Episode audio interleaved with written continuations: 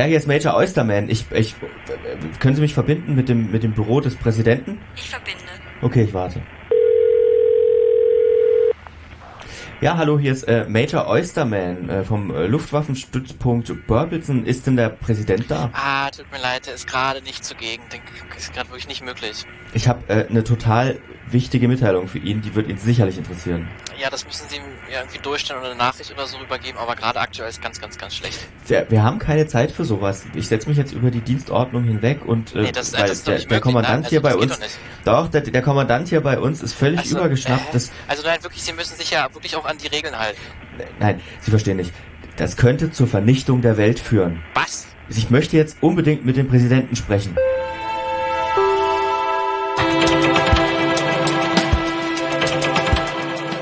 Ja, herzlich willkommen. Hallo.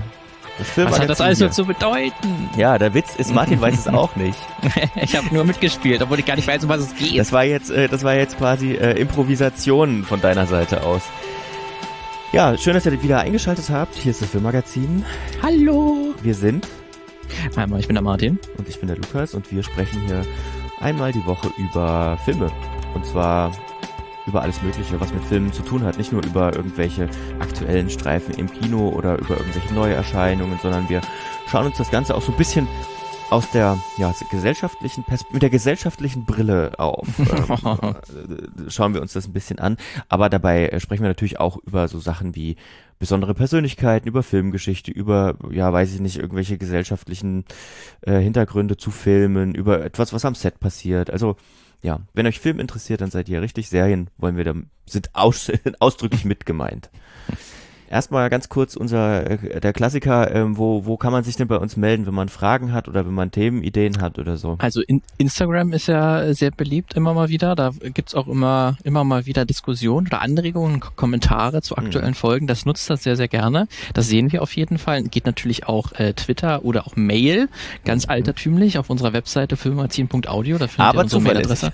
Aber auch zuverlässig. Funktioniert immer noch. Ja. Deswegen, das sind so die, die Hauptwege. Lasst aber auch gerne äh, Bewertungen da auf den zahlreichen Podcast-Plattformen eurer Wahl. Da könnt ihr auch immer quasi auch Kommentare und auch Sterne oder was es auch immer sind an Bewertungsmaßstäben dort hinterlassen. Das ist natürlich auch eine Nachricht an uns, ob wir gut, mittelgut ähm, oder eher, eher, eher, eher schlecht sind.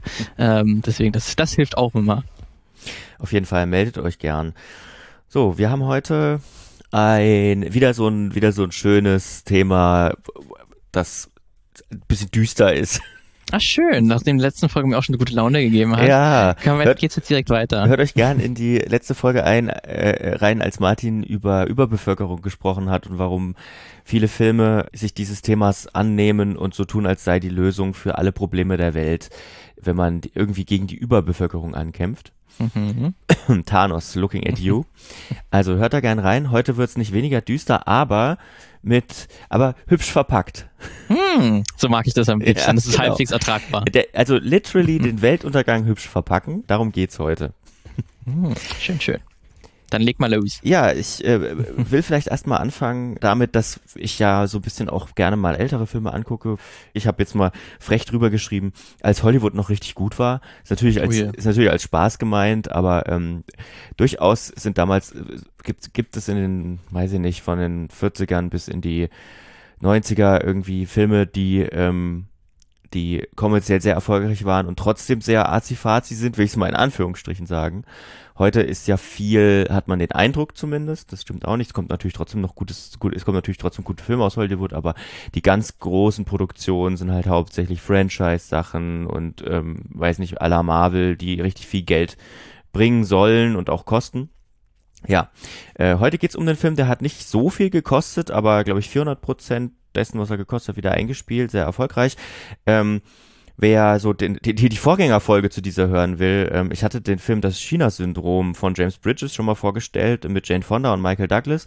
Damals aus dem Jahr 1979, da geht's um Atomkraft, um äh, äh, ja, um Korruption in der Regierung und so weiter. All das spielt auch so ein bisschen heute eine Rolle.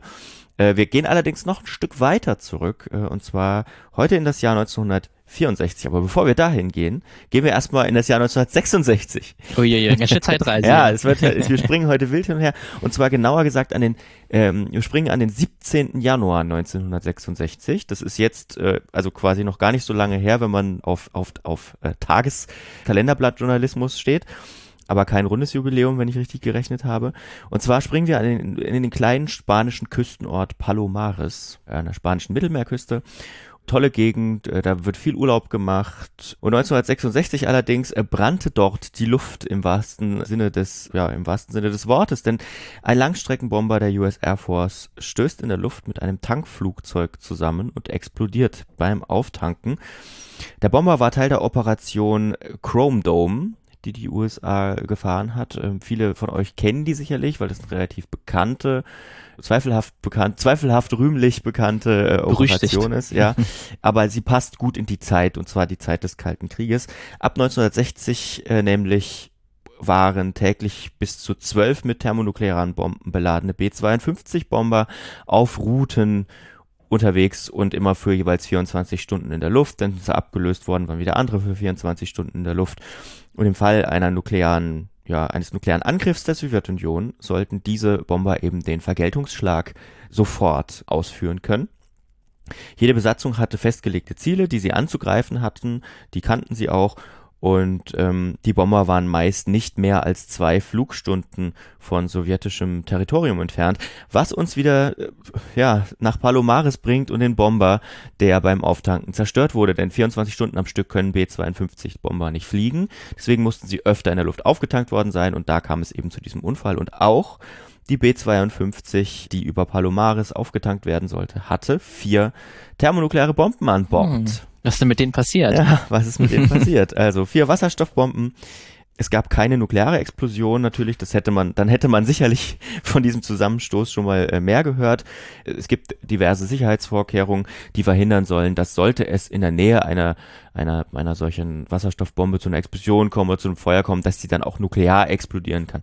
Natürlich hat so eine Bombe auch immer ähm, konventionellen Sprengstoff an Bord, denn diese Kettenreaktion, die nukleare, wird ja durch eine klassische Sprengung im Prinzip ausgelöst.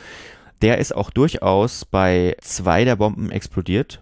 Also quasi diese Treibladung ist explodiert und verteilte eben die strahlenden Bestandteile der Bombe, die sie ja hat. Also da ist ja Plutonium drin und so.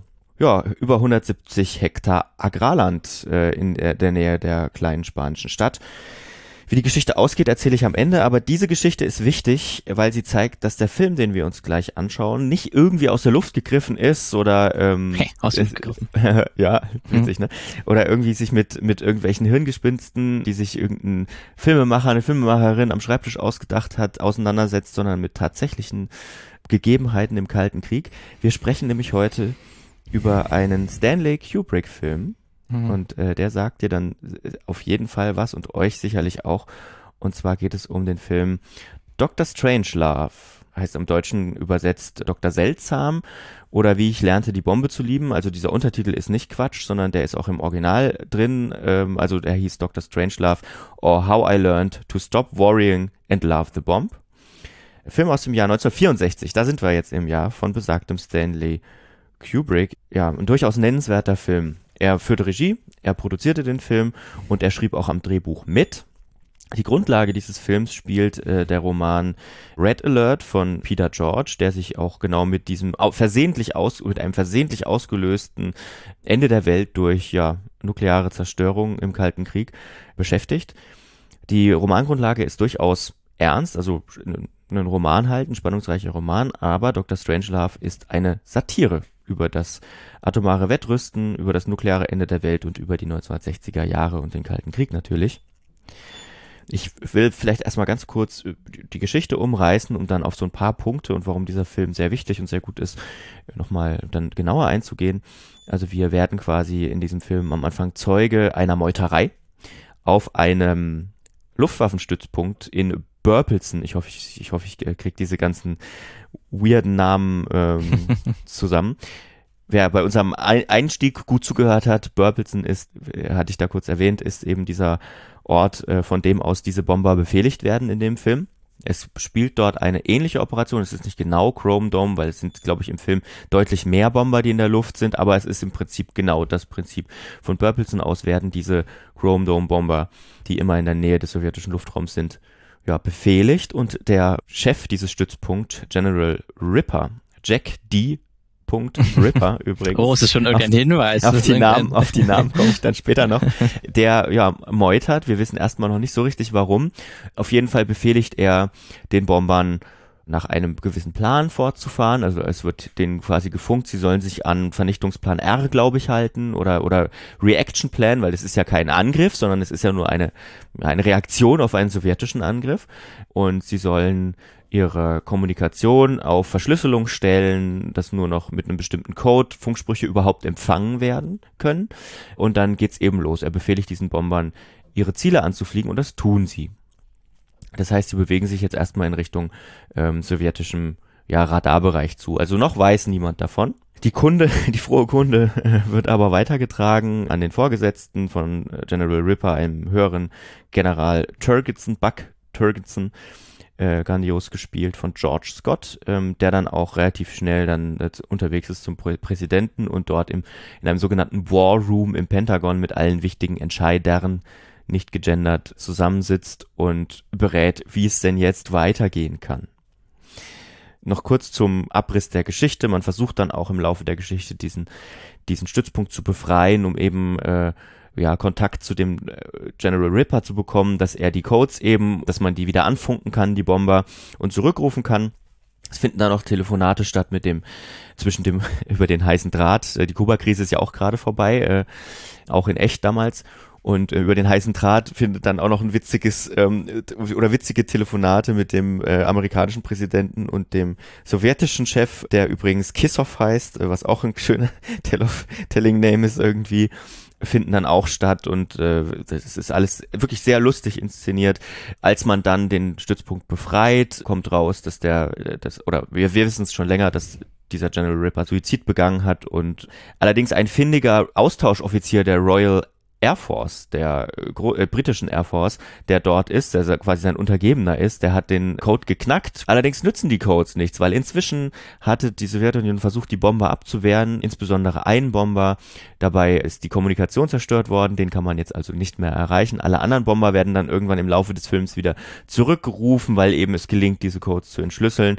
Äh, und es gibt immer so kleine Hoffnungsschimmer und plötzlich merkt man, ach du große, großer Gott, da gibt's ja dann doch noch ein. Und was auch rauskommt, man könnte ja dann denken, okay, ähm, jetzt ist das ein Bomber, die jetzt wissen, dass der fehlgeleitet ist sie können ihn nicht abschießen, weil er mittlerweile unter Radar fliegt. Vielleicht können wir die Zerstörung der Welt, indem wir uns irgendwie einigen, noch aufhalten und sagen, okay, es wird eine, einen Atombombenabwurf geben, aber wir wissen, dass es ein Unfall war und dass eine Person dafür verantwortlich ist und äh, vielleicht können wir irgendwie Reparationszahlungen oder sonst irgendwas machen. Mhm. Aber auch das ist keine Option, denn es stellt sich auch im Laufe des Films heraus, dass die Sowjets eine sogenannte Weltvernichtungsmaschine, äh, Maschinerie ähm, gebaut haben, ein Weltvernichtungssystem, das sicher ist gegen menschliche Eingriffe. Das heißt, soll es, sollte es zu einem nuklearen Schlag auf, auf sowjetischem Boden kommen, werden automatisch das ganze äh, Paket der sowjetischen nuklearen Maschinerie in Gang gesetzt und automatisch die andere Hälfte mhm. der Welt angegriffen.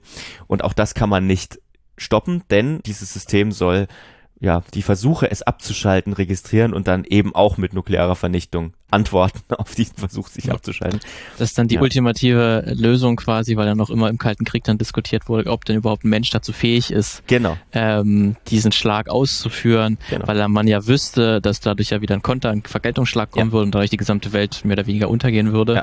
Äh, ist denn überhaupt ein Mensch dazu in der fähig und ist dadurch nicht sämtliche Waffen eigentlich unnütz, weil sich keiner traut, diese zu benutzen? Genau. Und da gibt's ja auch mehrere andere Medien, die sich damit auseinandersetzen. Und das wäre jetzt eine Lösung, indem man eine Maschine einfach baut, die quasi dann diese Tat Tat vollzieht. Aber ja, sehr, ein sehr schönes Bild, ja, wie da man ja. sich selbst, selbst vernichtet. Gibt es auch so eine schöne Szene, also Dr. Dr. Strangelove spielt ja also auch als Person eine Rolle, der sitzt da mit in diesem War Room. Er redet dann quasi mit dem russischen Abgesandten dort, also mit einem russischen Diplomaten, dem Botschafter, der in den USA ist ähm, also nicht russischen, sondern sowjetischen, muss man ein bisschen aufpassen, fragt dann, also der Botschafter erzählt es dann und fragt dann so, warum, warum haben sie denn das nicht gesagt?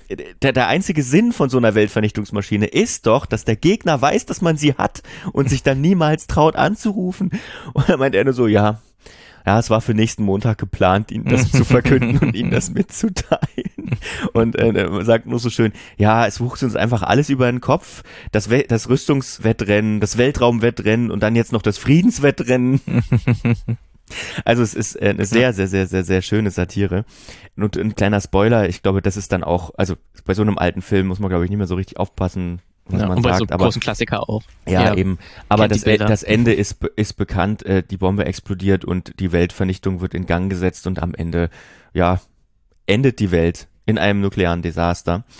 Nicht ohne, dass am Ende der nochmal ganz kurz, nachdem das alles schon ausgelöst wurde und die ersten Bomben schon explodiert sind, nochmal eine kurze, ein kurzes Gespräch in diesem War Room stattfindet, wie man denn jetzt weitermachen kann und ob man sich nicht in Minen verstecken kann irgendwie. Und das, da komme ich auch gleich nochmal drauf. Das ist aber erstmal so ganz grob den, den, den, den umrissen, worum geht es in dem Film und wie passiert das. Erst geht es quasi darum, irgendwie diese Bomber zurückzuholen und die Sowjets zu besänftigen. Dann geht es darum, diesen einen Bomber irgendwie zu stoppen. Und es ist am Ende trotzdem irgendwie mit dem ersten Anstoß eine Kettenreaktion, die nicht mehr aufgehalten werden kann.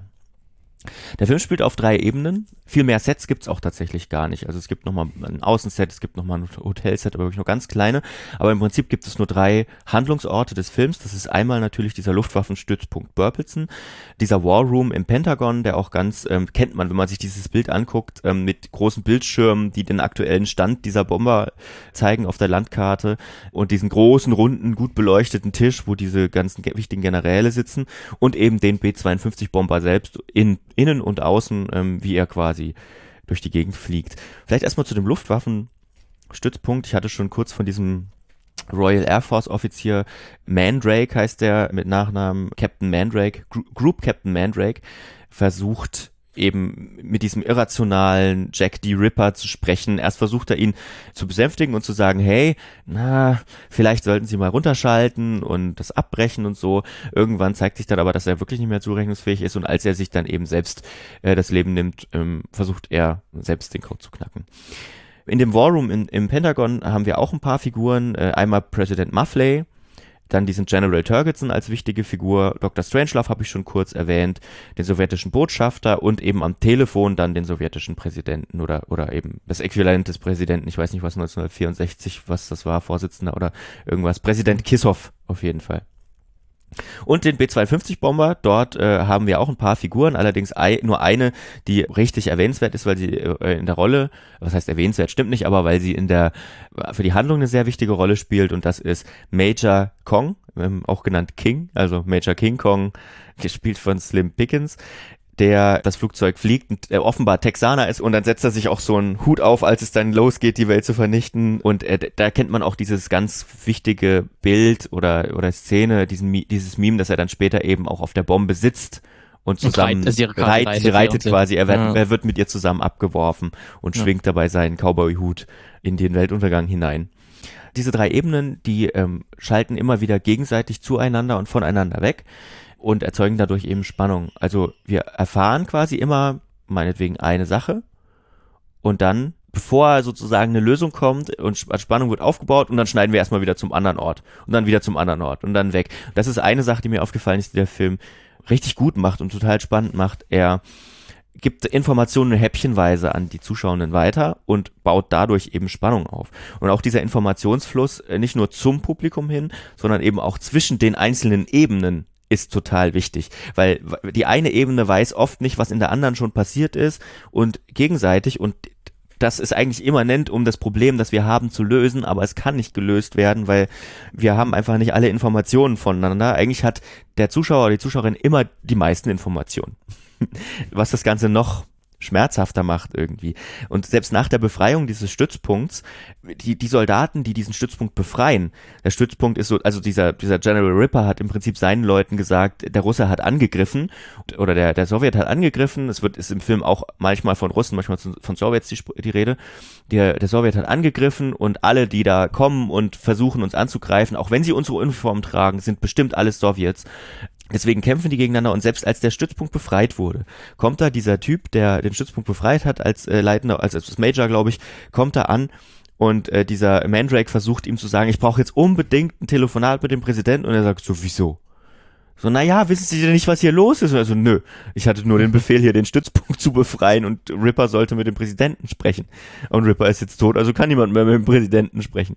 Also es ist äh, alles sehr, sehr, sehr lustig also dieser Film hat ist wirklich so an an an an, Ironie überhaupt nicht zu übertreffen. Also ich habe, glaube ich, selten einen Film gesehen mit so, der so viel, so mit Ironie spielt und so viel, wo Ironie so eine große Rolle spielt und trotzdem auch diese dieses Konstrukt mit diesen verschiedenen Ebenen und den verschiedenen Figuren, über die ich gleich noch mal ein bisschen genauer sprechen will, ist total genial, auch schauspielerisch übrigens sehr gut. Also ich hatte kurz schon den, den, den Schauspieler von, von General Turgidson erwähnt, der ist absolut manisch und genial, aber auch dieser, dieser General äh, Ripper wird, wird grandios gespielt von Sterling Hayden.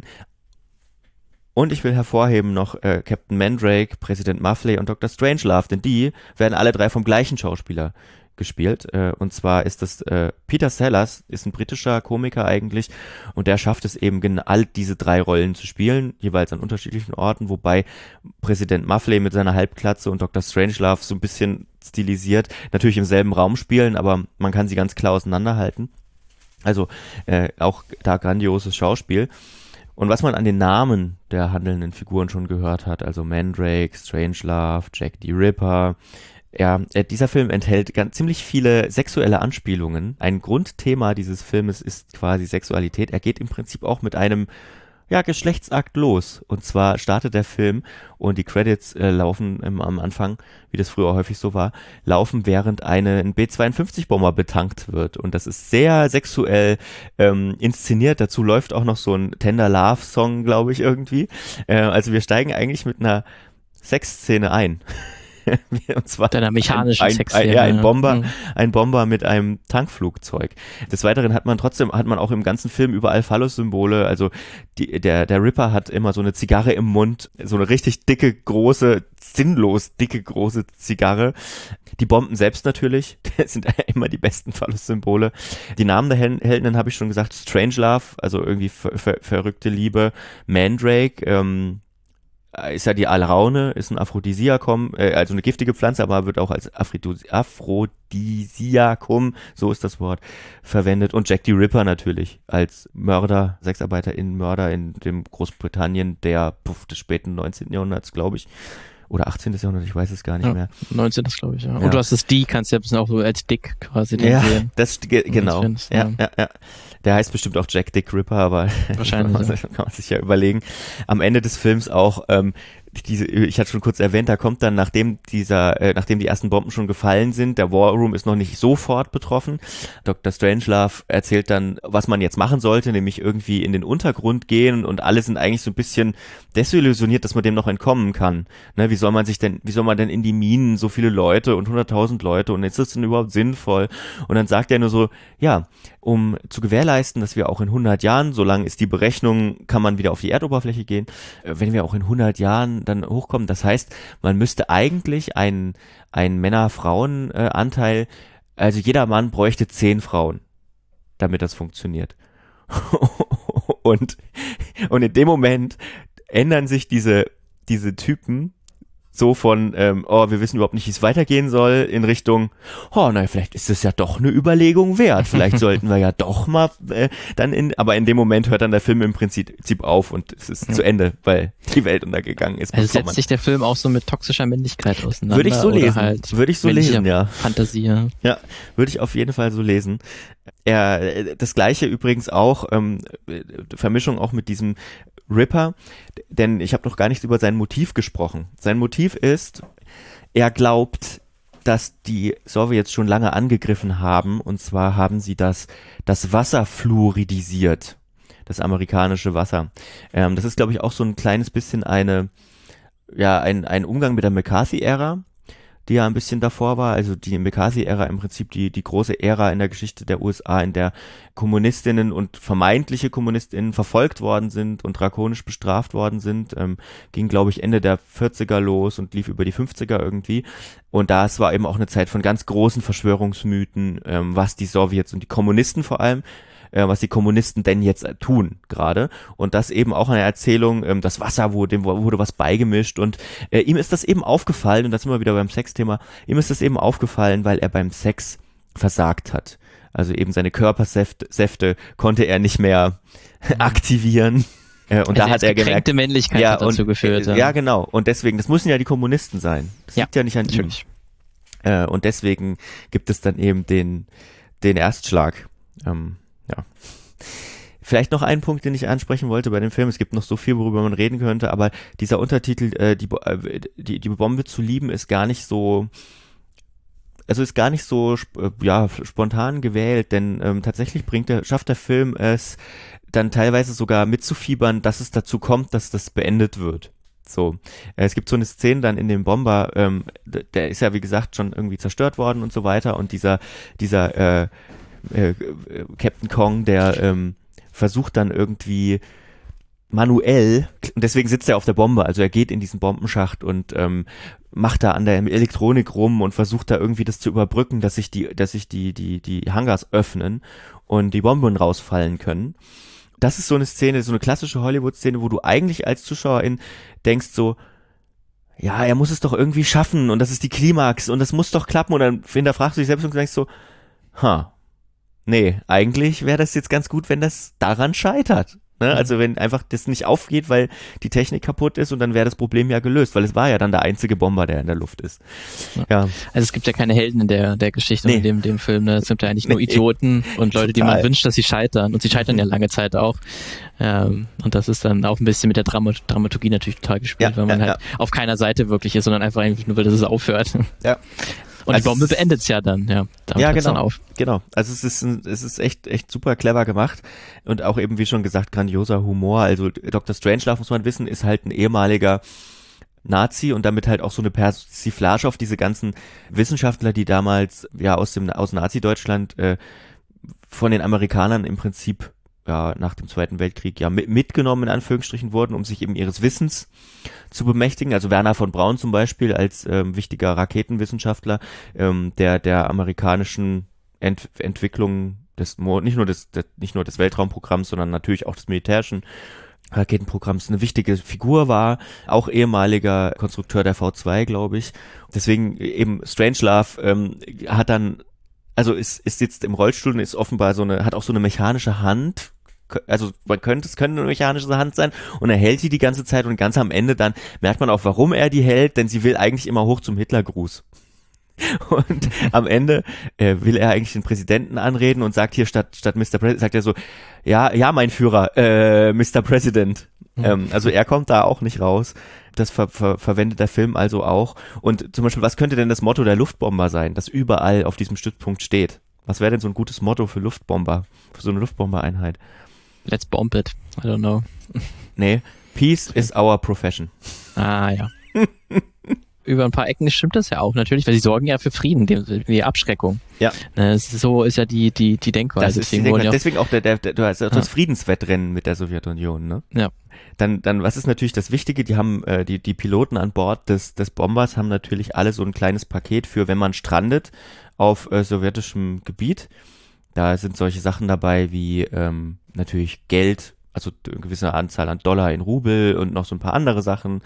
Äh, ich glaube sogar Potenzmittel sind dabei und natürlich eine Bibel und zwar eine Mini-Bibel. Und äh, ich zeige Martin jetzt mal kurz den Still. Das ja, ist sie eine, ist wirklich mini, es mini. ist eine klein, ne? winzige kleine Bibel auf Kyrillisch. Ähm, Holy Bible and Russian, Russian Phrases. in ganz klein. Ähm, und das ist so ein raus, also es zoomt so raus und man sieht plötzlich, wie winzig diese Bibel ist. Also auch auf dieser, auf der Bildebene ist er natürlich total lustig. Also ich kann diesen Film sehr empfehlen.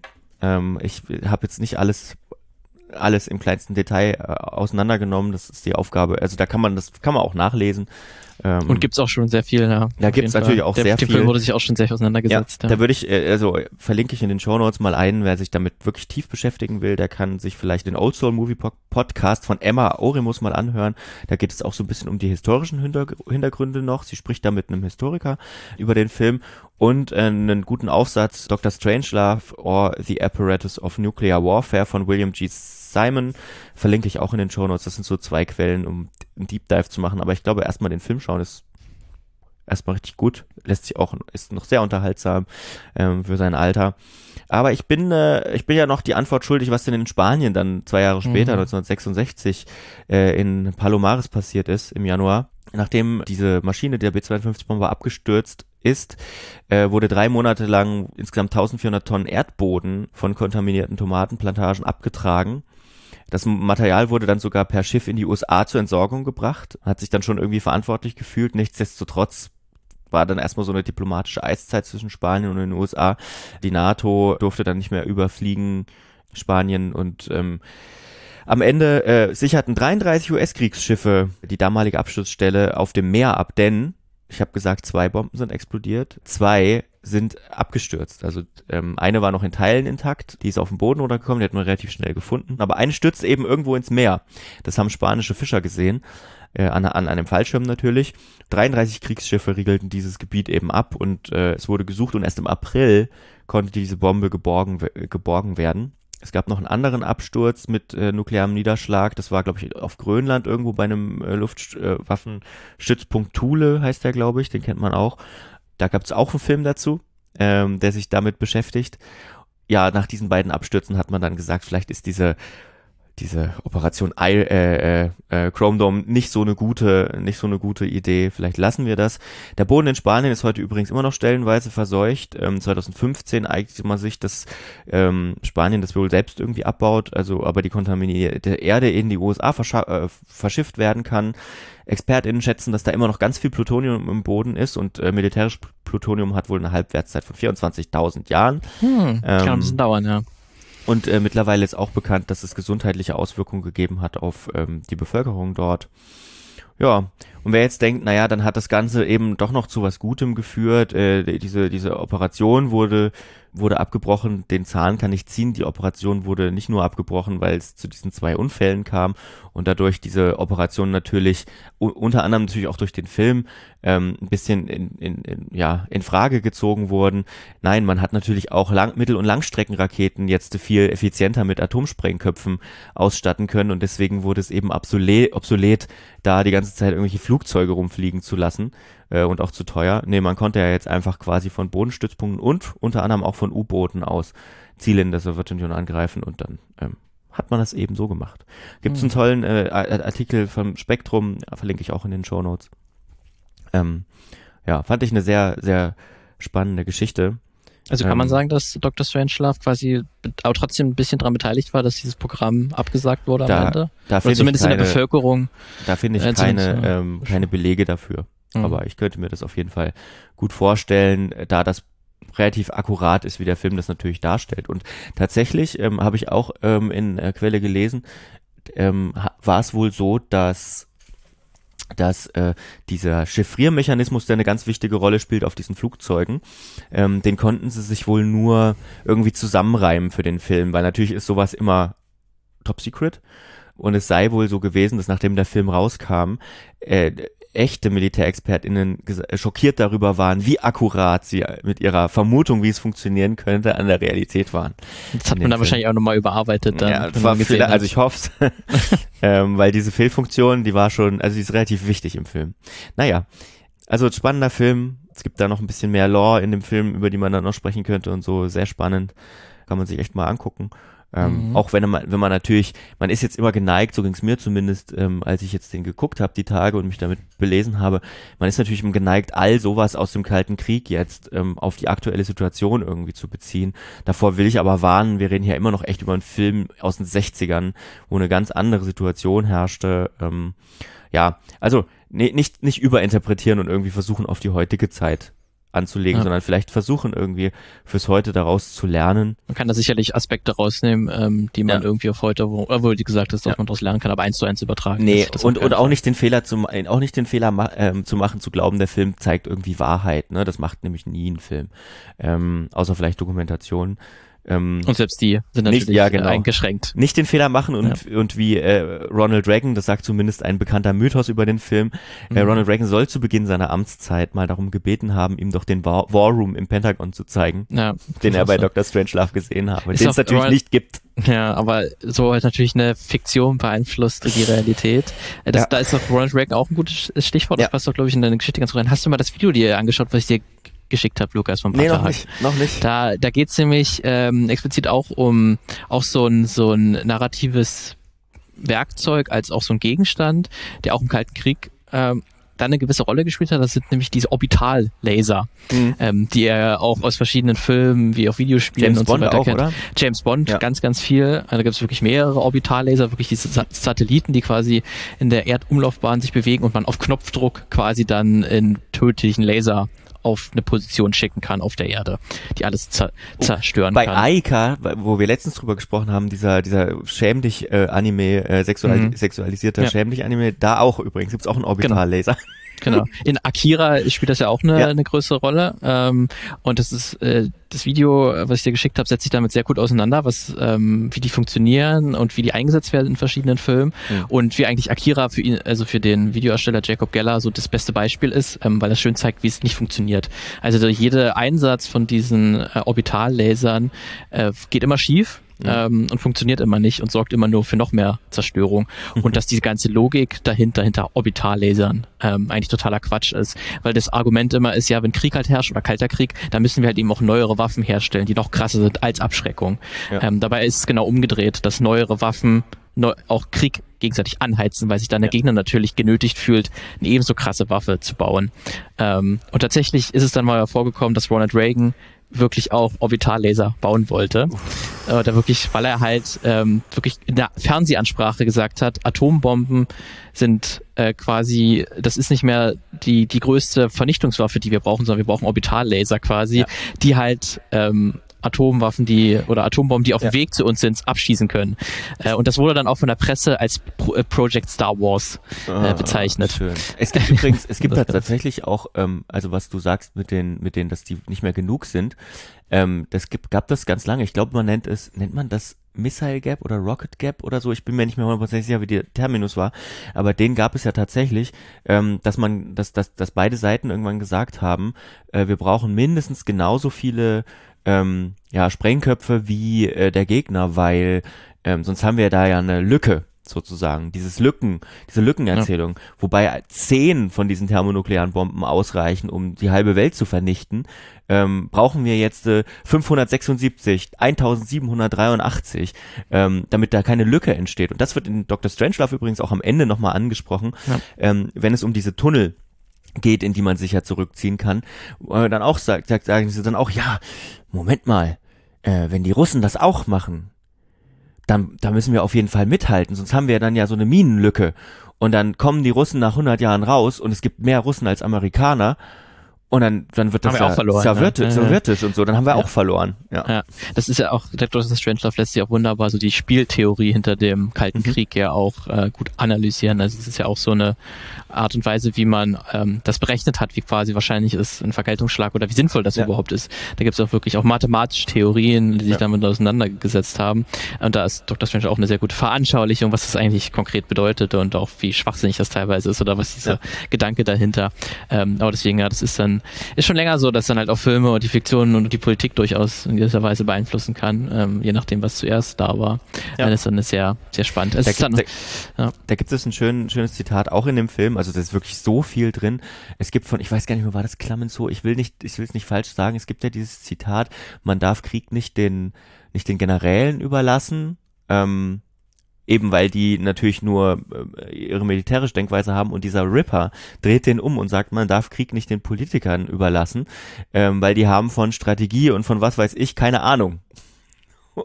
Das ist, ist auch nochmal so ein schöne, Ja. ähm, so ein schönes Ding. Ja, also schaut euch den Film auf jeden Fall an.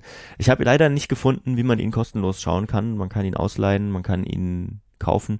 Ähm, ja, Bibliotheken sind natürlich auch immer ein toller Anlaufpunkt, wo man tatsächlich mitunter fast kostenlos Filme ausleihen kann. Also ja, schaut ihn euch an, ist toll. Ist aber auch eine tolle, gibt auch eine tolle 4K äh, HDR-Version, ähm, die man sich kaufen kann. Sieht gut Mhm. aus, immer noch. Sehr schön. Ja. Das ist das Gute bei solchen großen Klassikern wirklich. Die sind Ja. dann auch wirklich entsprechend aufbereitet. Ja. Und da findet man wirklich dann tolle physische Ja. Versionen auch. Ähm, das ist wirklich ein großer, großer Vorteil. Ist- können leider nur die wenigsten Filme kriegen dieses, kriegen diese Genau. Ehre. Es ist, Aber aber ist es ist halt davon. eben kein Indie-Film, den keiner kennt, sondern es ist halt wirklich ein ganz, ganz, ganz großer, äh, Ja. ja, Weltruhm-Klassiker. Ähm, deswegen gibt's den auch in allen möglichen Formaten. Sehr schön. Ja, Das ist doch dann, ähm, aber es ist auf jeden Fall gut, ja, dass es eine Sa- Satire war. Ich glaube, es gibt, hatten wir darüber auch mal gesprochen oder so, weil es gibt ja so ein, tatsächlich auch aus den 60er Jahren auch so ein Film, der beschäftigt sich auch mit ähm, Nuklear, Ja. Erstschlag und halt ein bisschen ähnlich, wie Dok- sehr ähnlich zu Dr. Strange, nur ja, dass es keine genau. Satire Ganz ist. genau, genau. Es gibt, Ne? es gibt, es gibt diesen Film, der basiert auch auf einem Buch, das auch zu Red Alert sehr, da gab es, glaube ich, auch mal ähm, Copyright-Streit zwischen den, diesen beiden Filmen Mhm. irgendwie. Ähm, und es gibt noch mehrere, also es gibt noch mehrere Bücher und es gibt mehrere Filme, weil das Thema war halt einfach auch gerade nach der Kuba-Krise Ja. war das natürlich ein ganz wichtiges, großes Thema. Und ähm, man spekuliert natürlich so ein bisschen, warum man sich für diese Satire entschieden hat. Ähm, Dr. Strangelove als Figur beispielsweise ist ja auch nur da reingeschrieben, die gibt's in Red Alert nicht. Ähm, da gehen die Meinungen so ein bisschen auseinander. Ich habe jetzt kein Statement von Kubrick gefunden, warum man das unbedingt als Satire machen wollte. Aber ähm, ich glaube, es war auch so ein bisschen, weil man sich nicht zu sehr doppeln wollte, sondern weil man halt nicht, nicht immer mit diesem Genre mitlaufen wollte, sondern eben was anderes auch machen wollte. Und das ist wirklich die gra- grandios richtige Entscheidung, ähm, weil dadurch bleibt, ist es so, also wird es so erzählt, dass er jetzt auch noch frisch ist, so viele Jahre später.